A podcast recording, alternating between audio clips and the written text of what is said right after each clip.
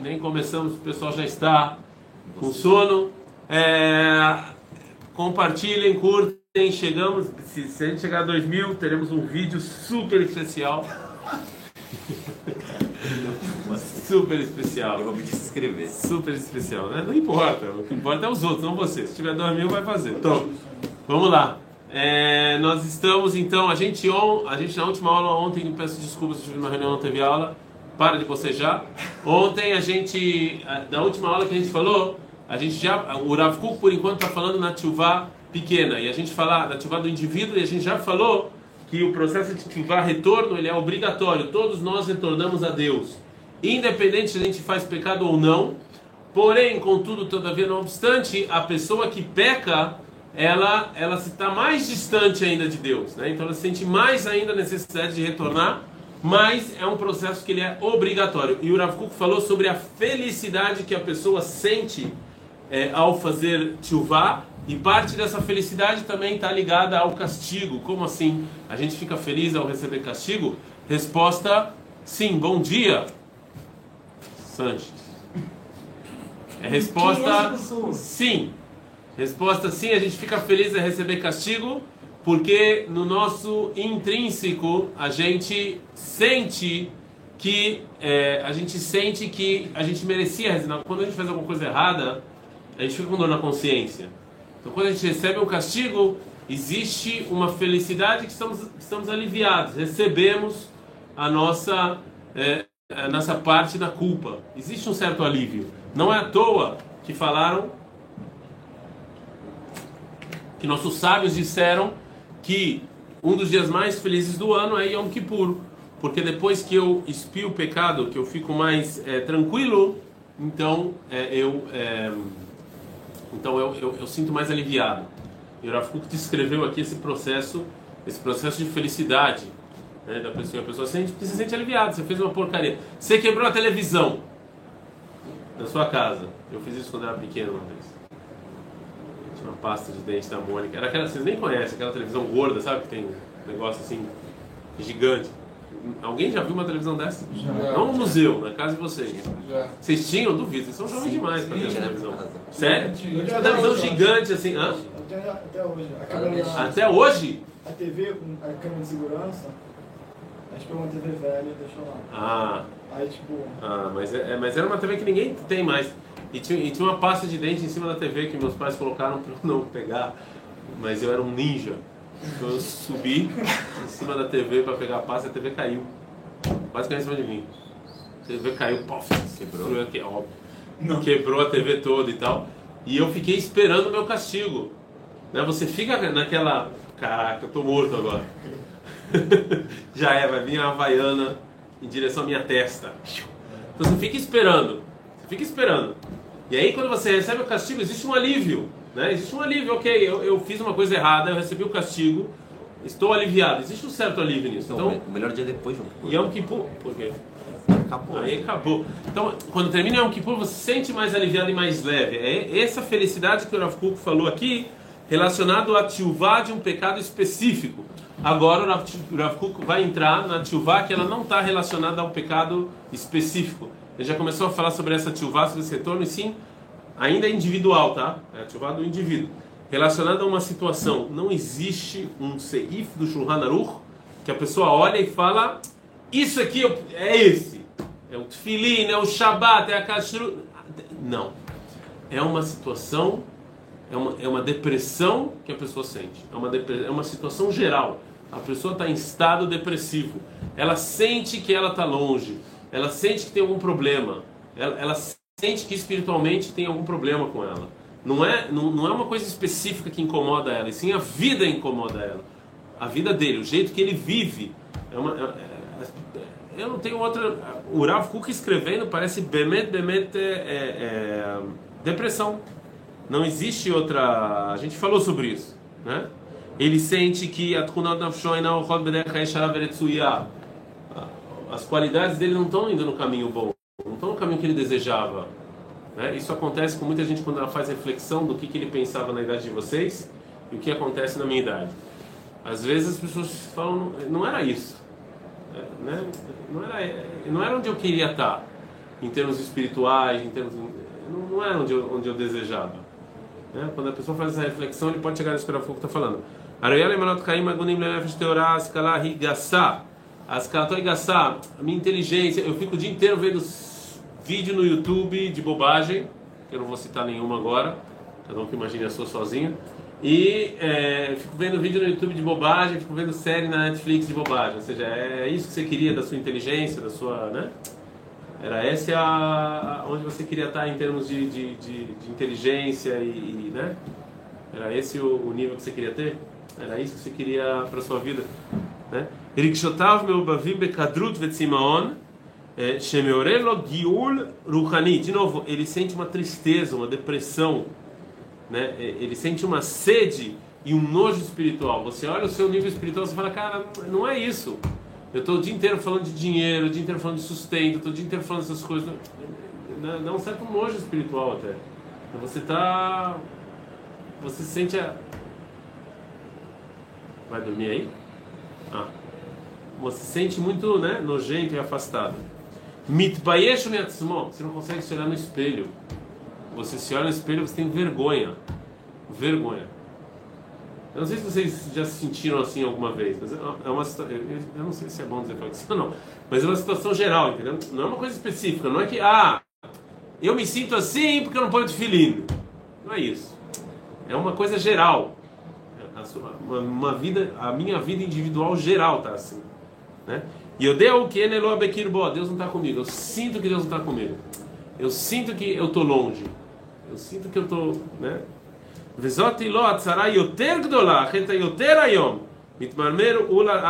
Esse aqui é o pior de tudo pro Rav Quando você sente Deus longe, você tá. Esse é pior do que você não botar filhinho, é pior do que você não comer kasher, você se sentir distante, você se sentir deprimido, você ter esse sentimento eu não sei se alguém já se sentiu assim, mas, mas é um sentimento, né? החטא יותר היום במוקשים שלו שאין לו תוכן מיוחד רק הוא כולו כמו נתון בסד.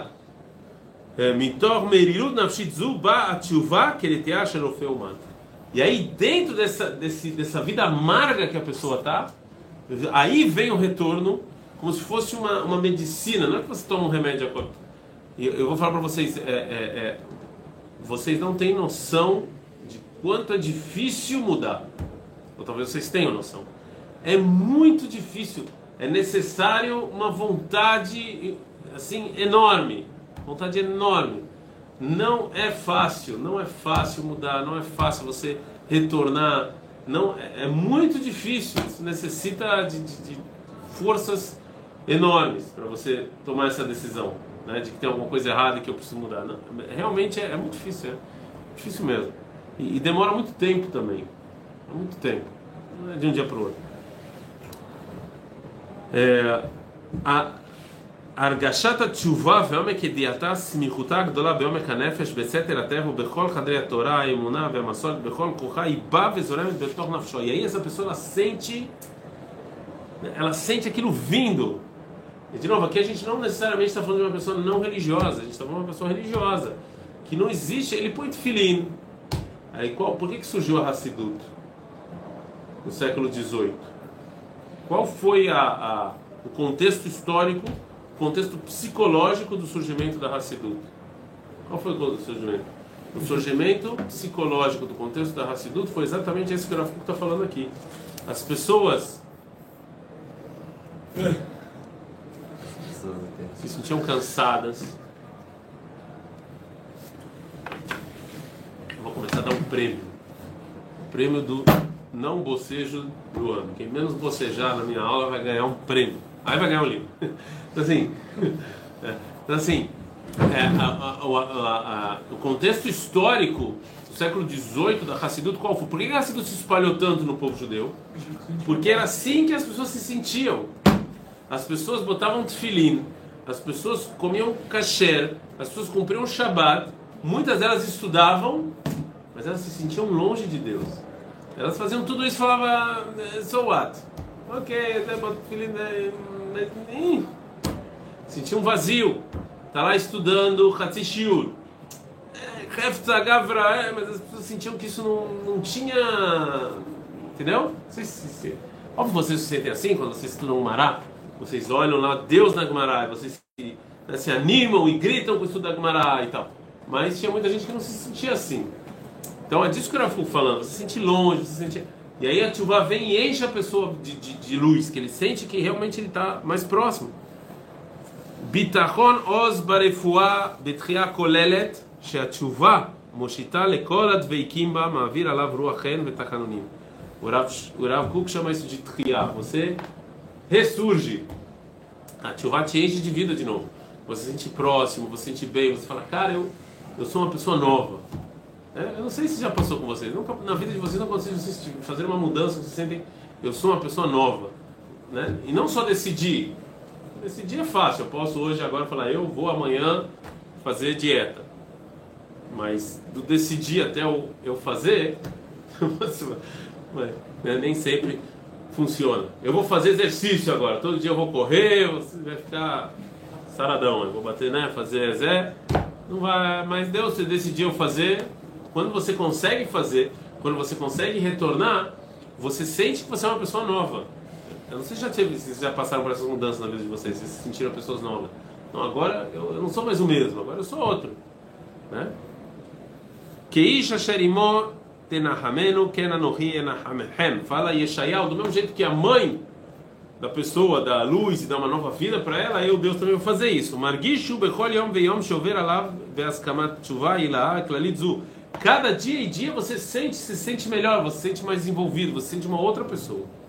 הרגשותיו נעשית יותר בטוחה ויותר מחוברת ויותר מאורה באור השכל ויותר מתבהרת על פי יסודי התורה. E ele se sente mais seguro, mais iluminado. O Rav Kuk ele está tentando aqui descrever o sentimento da pessoa que passa por esse processo, né? Que você sente mais, você sente uma nova pessoa, você é alguém novo. Isso, isso muda o jeito das pessoas olharem você também. As pessoas veem você diferente. Então você mudou lá em Israel, né? Você parece uma pessoa nova.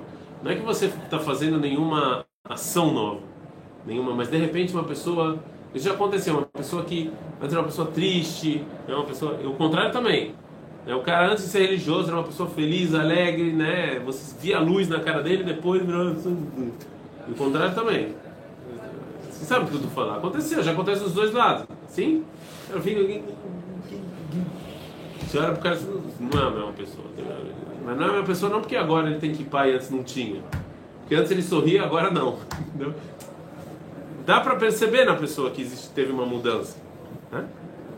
והנה הוא הולך ונוהה פני הזעם, חלפו אור הרצון בא וזורח, והוא מתמלא עוז ועיניו מתמלאות אש קודש, לבבו כולו נטבל בנחלי אדנים, קדושה וטהרה חופפת עליו. Realmente é outra pessoa, é outra coisa. Ele, ele tá. É, é que o Rafa está descrevendo aqui sentimento, eu fiz para mim aqui traduzir para vocês. É um sentimento que a pessoa sente. Que todo o ser dele mudou. Não é uma coisa, não é que antes eu não botava o filhinho. Na primeira chuva, estava falando, não, antes eu não botava o filhinho, agora eu ponho. Que também isso eu fico feliz, mas aqui ele está falando que todo o ser dele, a essência dele mudou. Vai em que male kol rucho, nafshot smeala Hashem, como chelev vedeshem tisbao mitzmodav ze gufo Ele sente de amor. Ele sente realmente que ele agora é uma pessoa melhor. E que tanto os pecados que ele fazia, que ele sabia ou não fazia, já, já não existem mais. Né? É, e, ele, e ele se transforma uma pessoa nova. Né? E, olha só, ele termina com Yomá Peivav, que vocês estão estudando a, a, o retorno é uma coisa grande que ele traz, é, é, é, que ele traz é, refuá, cura para o mundo, e mesmo a pessoa que faz chuva, é, desculpam ele e o mundo inteiro do pecado dele. Ou seja, é uma pessoa curada. Chuva traz cura. Como assim traz cura? Chuva? Porque quando você retorna, você se sente mais próximo, se sente mais feliz, você está uma pessoa mais realizada. É óbvio que isso é cura, uma cura psicológica, isso também é cura. E você influencia o mundo inteiro. É isso que o Mapeivá fala. O mundo é uma coisa orgânica. Então, se uma, se uma parte do mundo está melhor, o mundo inteiro está melhor. Isso é orgânico. Vocês conhecem a teoria do caos e, obviamente, também a, o efeito borboleta. Olha. Então, vocês conhecem, não se fala. Zéu. Adkan Perek é, Agora, chegamos no Perek Dalen. O Perek Dalen, agora a, coisa, a vaca vai pro brejo. Até agora a gente falou, os três primeiros capítulos foi o Rav Kuk tentando explicar de maneira. O primeiro capítulo fala dos três tipos de tchuvá, né? A tchuvá natural, a tchuvá é, é, é, é, religiosa e a tshuva intelectual. Depois falaram sobre o tempo da tshuva, a tshuva repentina e a, e a, e a é, constante, né? E o terceiro capítulo falaram sobre os dois tipos de tshuva, a tshuva que eu faço por uma ação e a tshuva geral. E estava falando sobre o indivíduo, o indivíduo fazendo tshuva, que é que em geral a gente relaciona isso com pecado, ainda que não só. Agora a vaca foi para o brejo. A partir do Perek Dalet em diante, o Kuk vai falar do retorno de pessoas que não fizeram pecado, do retorno global, mundial e do povo judeu e acabou. Aí a vaca foi pro brejo. E o Rav Kuk vai usar uma porrada de Kabbalah. Então, a vaca foi, ele esqueceu. Parece que ele tá, sabe, sabe aquele cara que está tentando fazer a prova de matemática? E aí a primeira pergunta, eu quando eu quando eu, quando eu prestei para a Fuvest, né? na FUVEST eram dois, a primeira fase eram dois dias de acho que 80, 80 questões. Eu acho que era isso. Dois dias de 80 questões. Mudou. Ok, na minha época eu sou velho, eram dois dias de 80 questões, a primeira fase, é, múltipla escolha, e cada matéria tinha 20 questões. Então eu cheguei, para mim as piores eram física e matemática. Eu cheguei em física. Não, em matemática, desculpa. Aí a primeira questão eu sabia. Caraca, tô aqui, fiquei mó feliz. Comecei a fazer as fórmulas lá todas, saiu a resposta, fui ver nenhuma das seis. Mas nem próximo do que eu cheguei. Aí eu falei, quer saber? Pro inferno com isso. Chutei todas. Todas de, de física matemática. Chutei tudo, passei. Passei. Porque o resto eu não chutei, né? Chutei essa. Então assim, chutei todas, é mais ou menos o Rav Kuk aqui, entendeu? O Rav Kuk vai lá e tenta muito ser organizado. O capítulo 1 consegue, o 2, o terceiro. Aí chegou na chuva do mundo inteiro, na Kabbalah e blá. Se dane, chuta tudo zero. Chutou o pau da barraca e agora vai ficar muito confuso e muita coisa é, é de Kabbalah. Nós tentaremos fazer devagar e já vou falar para vocês que vamos dar aquela, né? E aí a gente vai tentar entrar no, não, não posso falar isso aqui, E vamos, tem, e vamos tentar entender. Olha só o título do Perk Vocês já vão entender pelo título que né, que já era. Se o título do. O, vamos comparar. O, o título Peregim é assim: Tchuvá para individual clara e a Tchuvá geral é, do todo. Um título que dá para entender. O título Perek Dalet.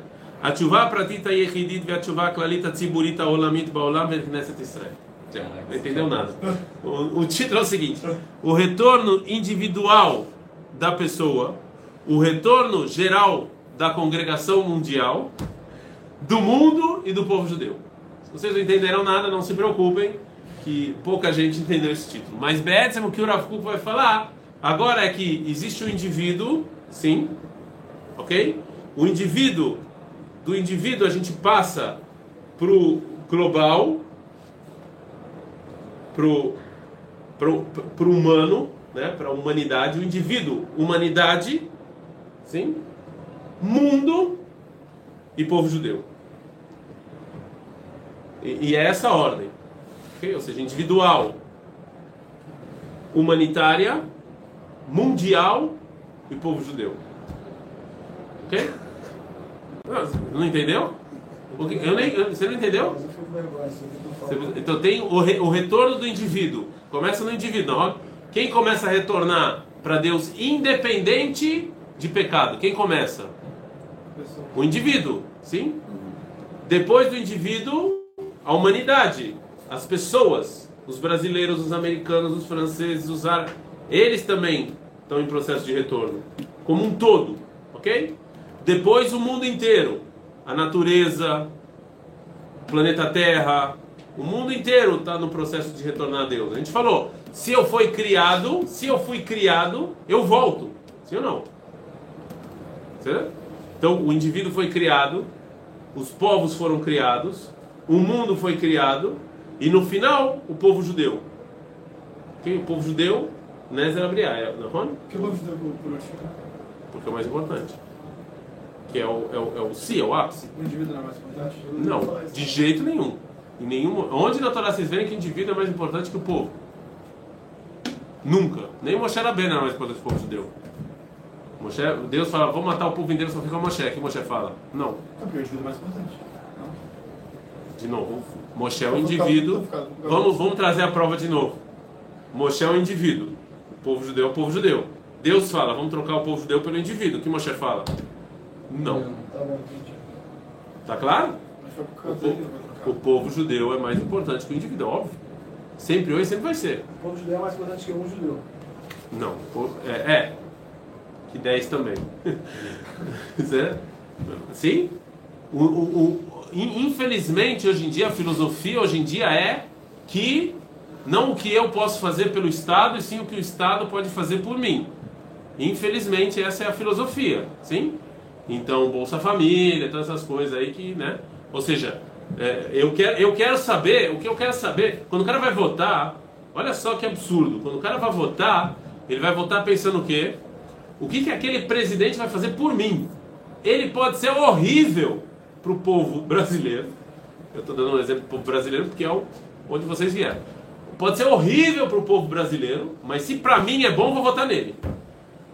Não é assim que as pessoas pensam?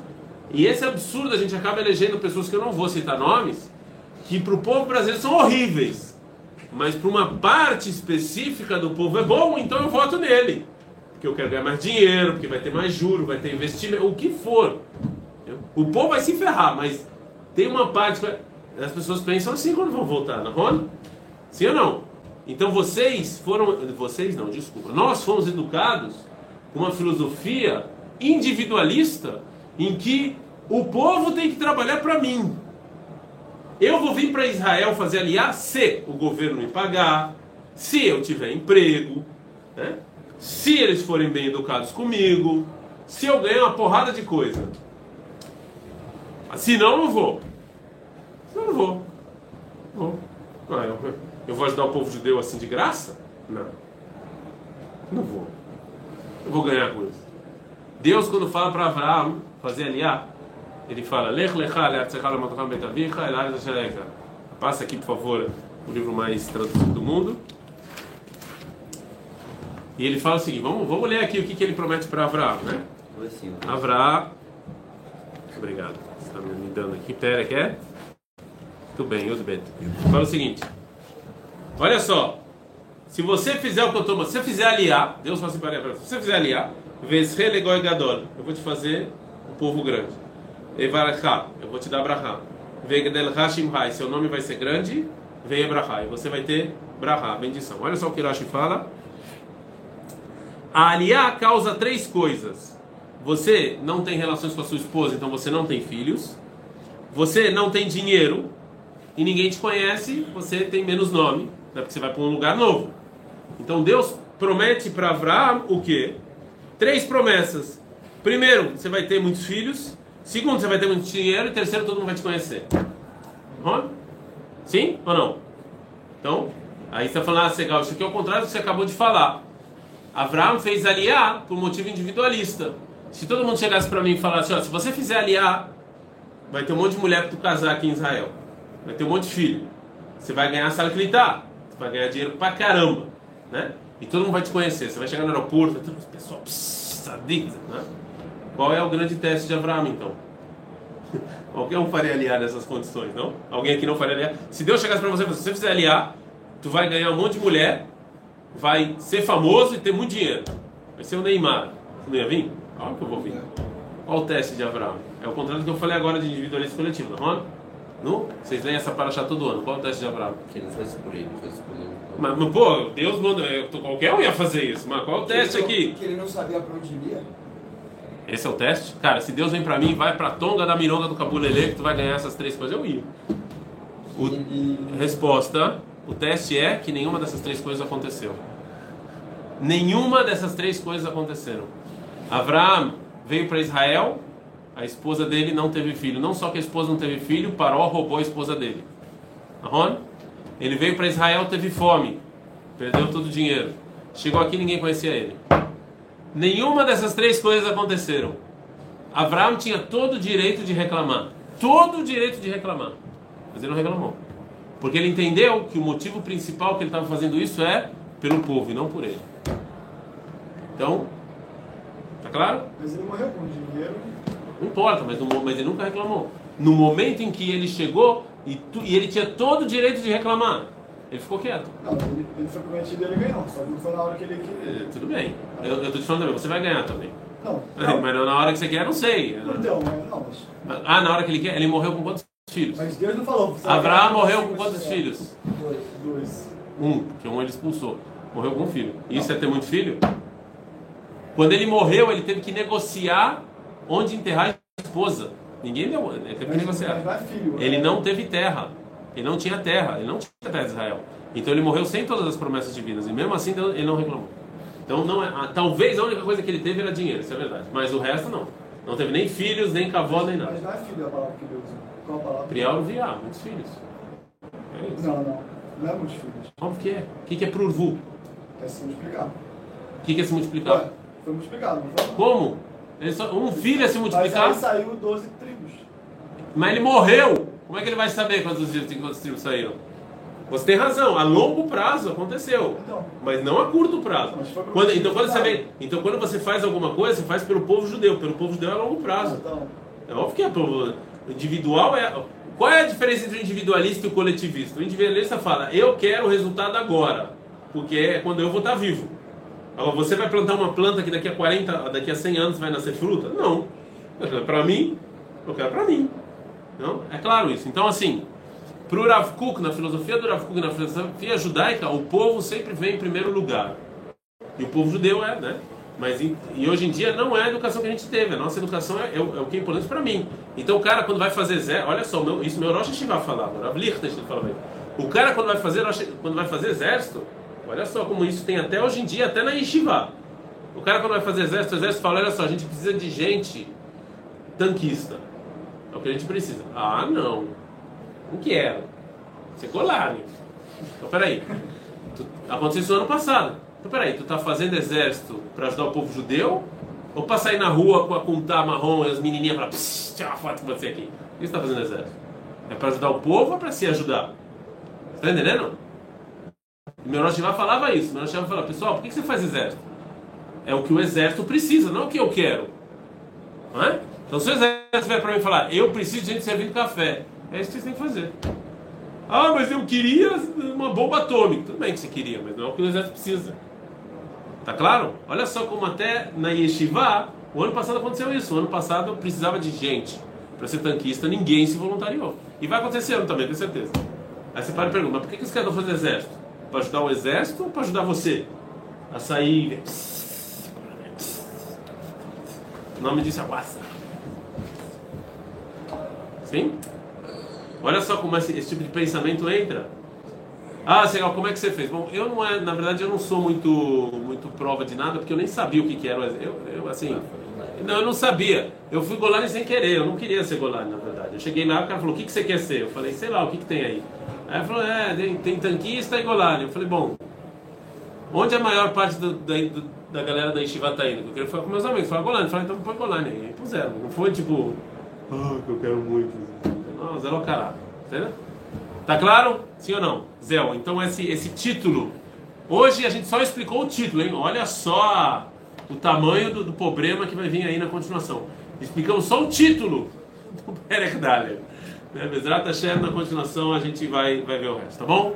É isso, Shabbat Shalom para todos. Domingo voltaremos aqui no nosso Orota Tchuvá, a fotinho do Rav Kuk aqui, com o nosso Rav. Kuk. É, ontem teve aula? Não, infelizmente ontem não teve, porque eu tive reunião, não pude dar aulas. Peço desculpas a, a todos e amanhã eu tentarei colocar essas aulas, no, no- no- subir as aulas no podcast, tá bom? É isso, nos vemos no domingão. Até mais. Domingão do Faustão e do